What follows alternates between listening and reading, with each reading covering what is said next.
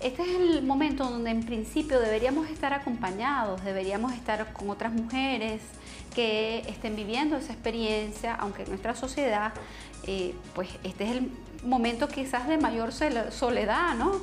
Eh, porque digamos que ya nació bebé, mm, los padres de uno pues estuvieron una semana, cuando mucho, y entonces nos vemos con esta cantidad de actividades nuevas que hay que emprender, que no sabemos si son normal, si no son normal, si están bien, si no están bien. La lactancia materna, cómo vivirla desde el primer momento de manera exitosa, saber que no debe doler, saber que...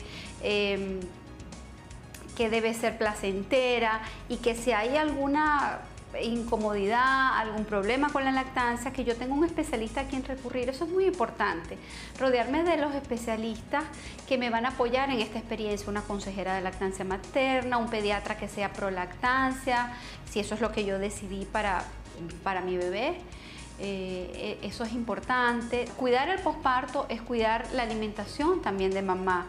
Saber que debo comer, que voy a comer bien, que tengo que comer no tres sino cinco comidas, porque además la lactancia hace que yo queme muchas calorías y me pide mucho más ingesta, pero ingesta adecuada, saludable.